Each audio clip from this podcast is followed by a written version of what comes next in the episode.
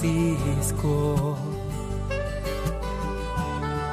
trovador de mi pueblo, hoy perseguido por servir al Señor. Comienza Francisco y Clara, Camino de Misericordia, un programa dirigido por Fray Juan José Rodríguez.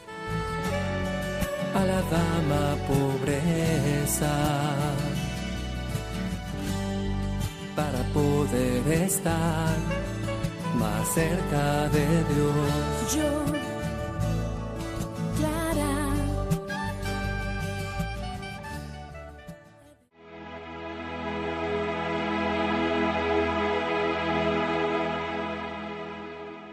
La enseñanza se nos muestra para que seamos capaces de entender nuestra realidad y poner remedio a la misma.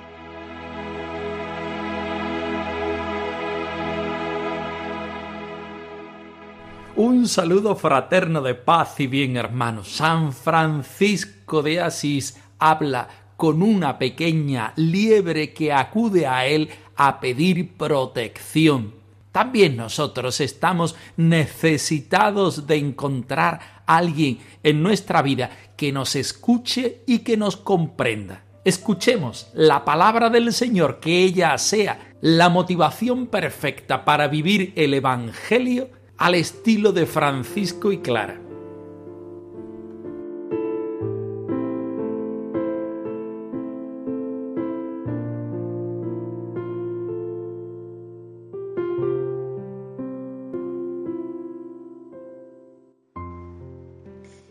De la carta de Santiago. No os engañéis, mis queridos hermanos. Todo buen regalo y todo don perfecto viene de arriba, procede del Padre de las Luces, en el cual no hay ni alteración ni sombra de mutación. Por propia iniciativa nos engendró con la palabra de la vida, para que seamos como una primicia de sus criaturas. Tened esto presente, mis queridos hermanos, que toda persona sea pronta para escuchar, lenta para hablar y lenta a la ira.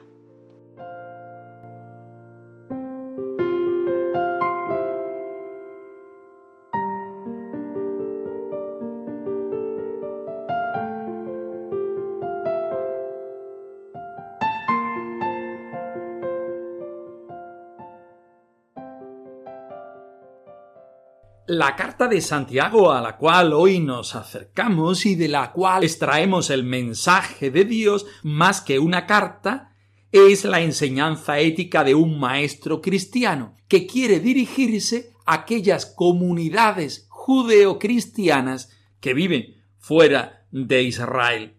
Por sus consejos prácticos, esta voz de alerta de Santiago recuerda más que una carta a un profeta, a un sabio, que insiste en la verdadera religiosidad, trae a la memoria el antiguo estilo profético y quiere erradicar la injusticia. Pretende una conducta de acuerdo con la fe frente a cualquier tipo de incoherencia. Un cristiano de verdad debe vencer permanentemente la tentación de separar la fe de lo que es la vida cotidiana. Debemos ser cristianos en todo momento. Debemos vivir los valores cristianos en todo momento. No hay diferencia de un cristiano dentro de la vida de su comunidad a la vida ordinaria. El autor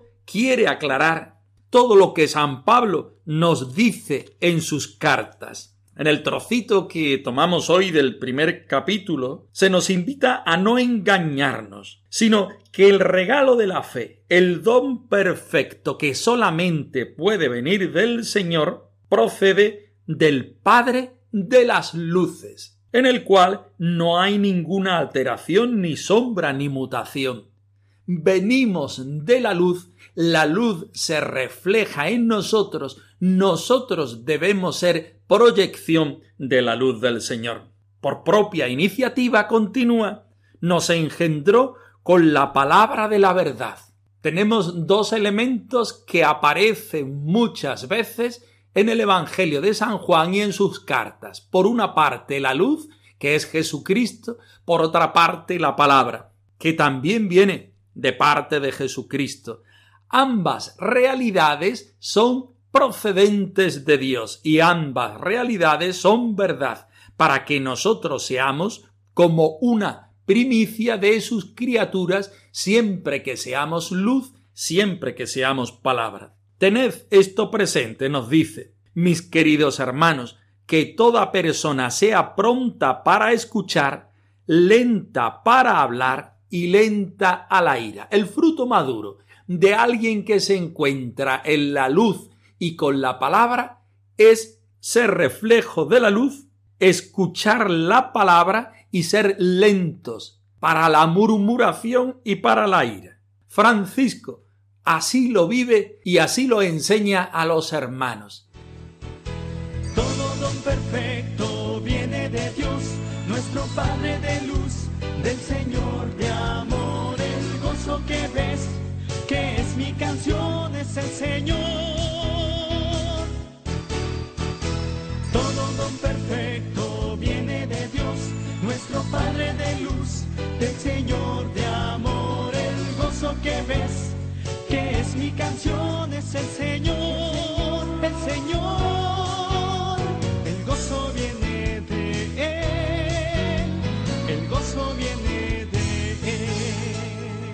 Estamos estudiando el capítulo 21 de la primera vida de Fray Tomás de Celano, titulado Su predicación a las aves y obediencia a las criaturas. En el número 60 nos encontramos un apartado curioso, donde una liebrecilla se refugia al amparo del santo de Asís. Escuchemos con atención. Solo en Dios descansa mi alma, porque de Él viene mi salvación. Solo Él es mi roca y mi alcázar, junto a Él no vacilaré. Un hermano le trajo una liebrecilla cazada a lazo. Al verla, el beatísimo varón, conmovido de piedad, le dijo Hermana liebrezuela, ven a mí. ¿Por qué te has dejado engañar de este modo? Luego el hermano que la tenía la dejó en libertad. Pero el animalito se refugió en el santo, y sin que nadie lo retuviera, se quedó en su seno, como en lugar segurísimo. Habiendo descansado allí un poquito, el Santo Padre, acariciándolo con afecto materno, lo dejó libre para que volviera al bosque, puesto en tierra repetidas veces. Otras tantas se volvía al seno del santo. Por fin tuvo que mandar a sus hermanos que lo llevaran a la selva, que distaba un poco de aquel lugar. Estando en la isla del lago de Perusa, le sucedió un caso semejante con un conejo, animal difícil de domesticar.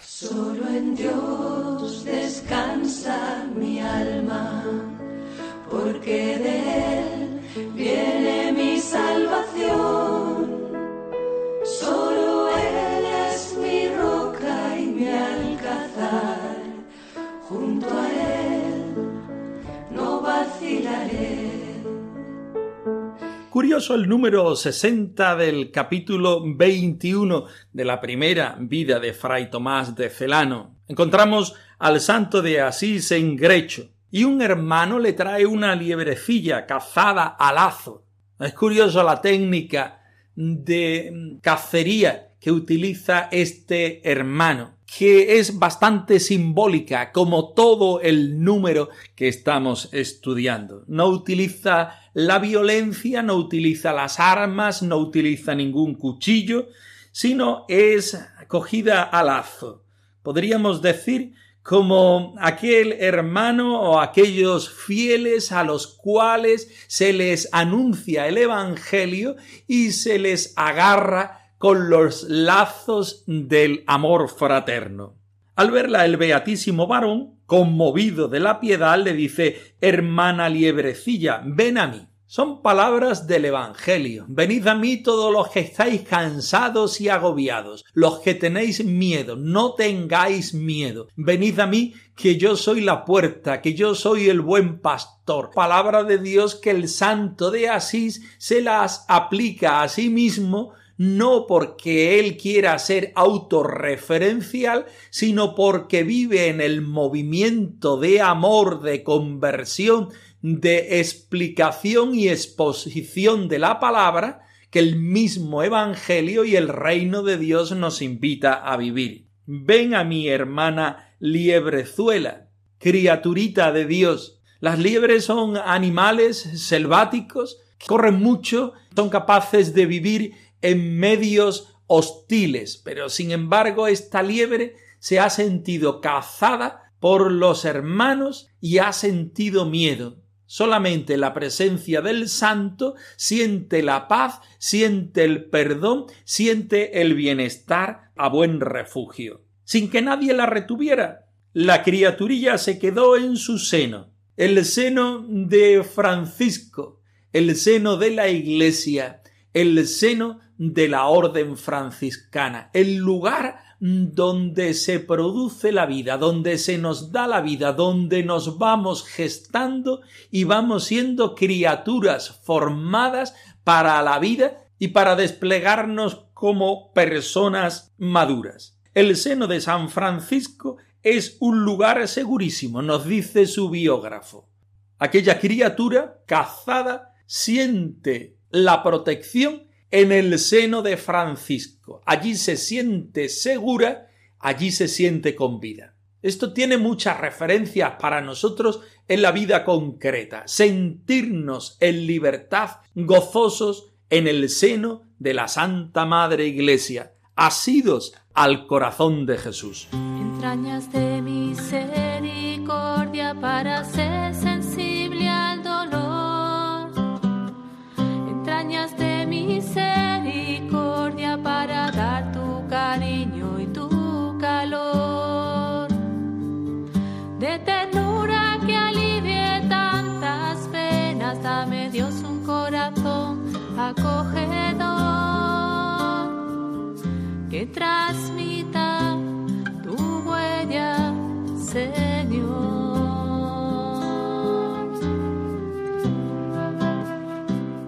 Y el relato sigue adelante siendo simbólico y metiéndonos en la belleza que sólo quien quiere encontrarse con el Señor encuentra. Se quedó allí en su seno, y habiendo descansado allí un poquito, el Santo Padre, acariciándolo con afecto materno, lo dejó libre para que volviera al bosque. El Santo Padre está representando la misericordia de Jesucristo, pero está hablando del seno y está hablando de particularidades que son maternas, hablando también del seno de la Iglesia. Jesucristo está en el centro de la Iglesia y se sitúa como misericordia.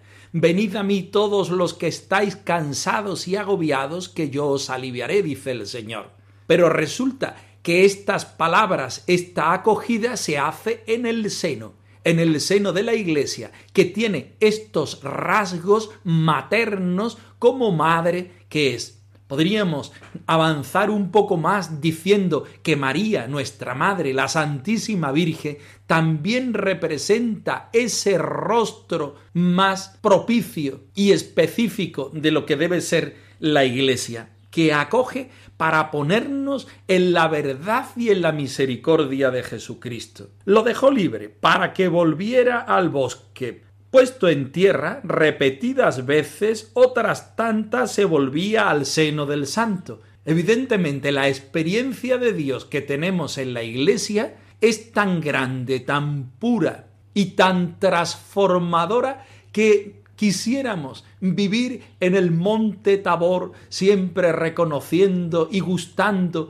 la gracia de Jesucristo en la iglesia. Pero es el mismo Señor quien nos lanza y quien nos envía para que seamos evangelios vivos y vivientes en medio de los hermanos. El Evangelio no puede estar replegado al gusto espiritual, sino que debe ser siempre proclamado esta experiencia que tenemos nosotros de Jesucristo en la iglesia, esta paz que sentimos, este gozo, este recogimiento, esta experiencia de sentirnos defendidos por el mismo Señor, no debe ser tan vinculante que no nos deje ir a nuestros hermanos a llevar el Santo Evangelio. Por fin tuvo que mandar a sus hermanos que lo llevaran a la selva, que distaba poco de aquel lugar. La selva es un lugar más que geográfico, teológico. La selva es el mundo.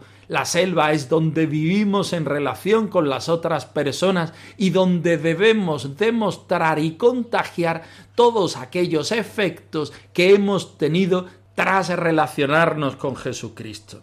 Estando en el lago de Perusa, le sucedió un caso semejante con un conejo, animal difícil de domesticar. Celano no está hablando de animales, está hablando de personas, está hablando de clasificación de personas que se acercan al santo y el santo los pone en el Señor dentro del seno de la Iglesia. También nosotros hoy debemos reconocernos como personas necesitadas del Señor, de su consejo, de su palabra, de su salvación. También la Santa Madre Iglesia, por sus mediaciones, entre ellas San Francisco, nos invita a volver a la experiencia del Señor y de su salvación.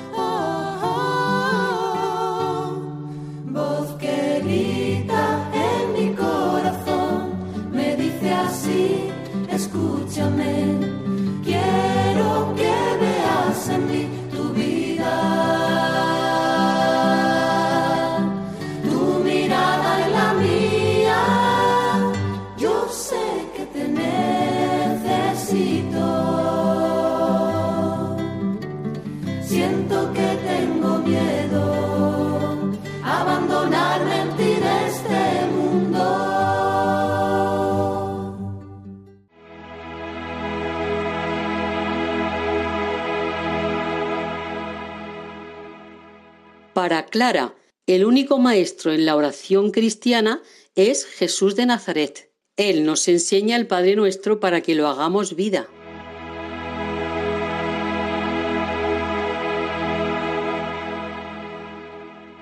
La biografía de Santa Clara, titulada Me llamo Clara de Asís, de la Clarisa Gadi Vos Pons, tiene varias secciones. Búsqueda y encuentro, vida y oración, oración y vida y don y tarea. Comenzamos por la tercera, oración y vida, en el capítulo 10 titulado Clara Mujer Orante, donde la misma Santa de Asís nos presenta la tensión que supone vivir en oración constante. Escuchemos el principio del capítulo.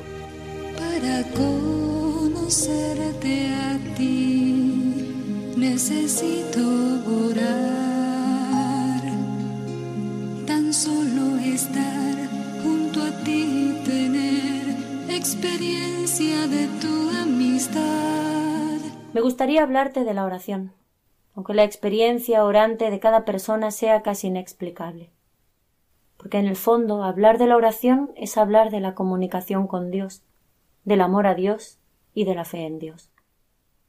Hablar de la oración es hablar de cómo vivimos y amamos. Puedes encontrar muchos libros que tratan sobre la oración, desde la teología que la sostiene hasta las formas más sencillas y habituales de orar, sin olvidar la riqueza de la tradición cristiana, que cuenta con muchos testimonios orantes de hombres y mujeres a lo largo de los siglos. Aquí mi pretensión es humilde, Solo quiero brindarte mi testimonio casi como una confidencia al oído. La oración cristiana está tan conectada a Jesús y tan pegada a la vida. Como ya te he insinuado, lo esencial en la oración, lo que está en el fondo y va más allá de cualquier medio, es la comunicación, el amor y la fe. Hay oración en la medida en que hay comunicación con Dios, amor a Dios y fe en Dios. A mi entender, el único y verdadero maestro en la oración cristiana es Jesús de Nazaret. La esencia de la oración es la comunión y comunicación personal con Dios, y entonces podemos hablar de formas de oración, métodos. En nuestra cultura actual se percibe una cierta inflación de lo sagrado sin Dios, que aísla a las personas bajo el espejismo de la paz o de la tranquilidad interior. La oración cristiana nace de la propia condición de criaturas y nos surge a acercarnos a la realidad de dolor, muerte, gozo y vida de los otros. Cierto que proporciona paz, gozo, pero provienen de Dios que cuando amamos hace que mejore la vida de todos.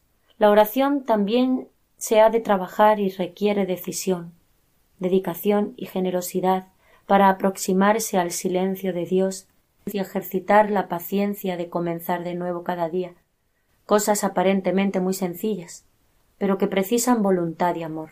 No se trata solamente de hacer oración, sino sobre todo que la oración nos haga más creyentes, personas más humanas, más espirituales y más comprometidas, buscando vivir como Jesús.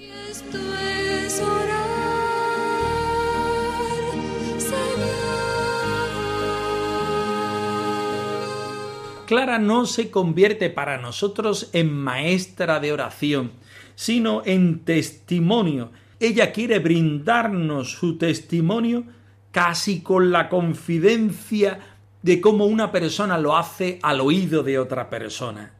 Transfórmate por la contemplación en imagen de Cristo, dice a las hermanas y hoy nos dice a nosotros. La experiencia orante de cada persona es casi inexplicable. Partimos de esa idea. Porque en el fondo, hablar de oración es hablar de la comunicación con Dios, del amor a Dios y de la fe en Dios. Hablar de la oración es hablar de cómo vivimos y en realidad de cómo amamos. La oración cristiana está tan conectada a Jesús y tan pegada a su vida que si no es desde Él, nuestra oración no tiene sentido. Hay oración en la medida en que hay comunicación con Dios, amor a Dios y fe en Dios. Según Clara, el único y verdadero maestro de oración es el mismo Jesucristo, porque la oración es comunión y comunicación con Él, y desde Él llegar a todas las personas.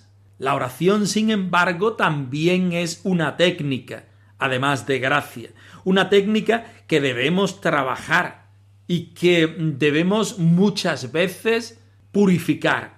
Nace de la propia condición de criatura y nos surge acercarnos a la realidad de dolor, de muerte, de gozo y de la vida de los otros. ¿Cierto? Que proporciona paz, gozo y alegría, pero también requiere decisión, dedicación y generosidad para aproximarse al silencio de Dios y ejercitar la paciencia de comenzar de nuevo cada día.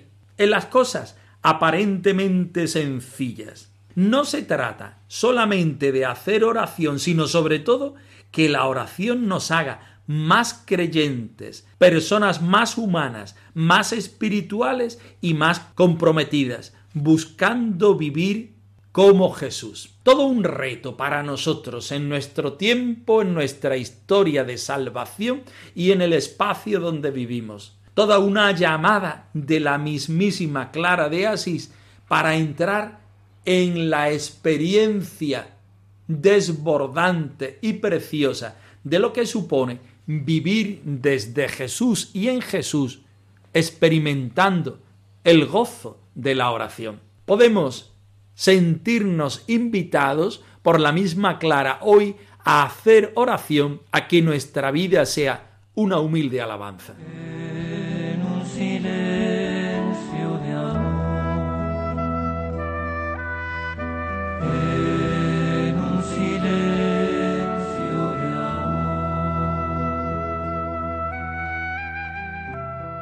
Francisco y Clara, arroba radiomaria.es. Os dejamos la dirección de nuestro correo electrónico por si queréis poneros en contacto con nosotros en algún momento. Nosotros nos despedimos no sin antes ofreceros la bendición del Señor resucitado al más puro estilo franciscano. Que el Señor os bendiga, os proteja y os guarde, hermanos. Han escuchado en Radio María Francisco y Clara, Camino de Misericordia, un programa dirigido por Fray Juan José Rodríguez. A la dama pobreza, para poder estar más cerca de Dios. Yo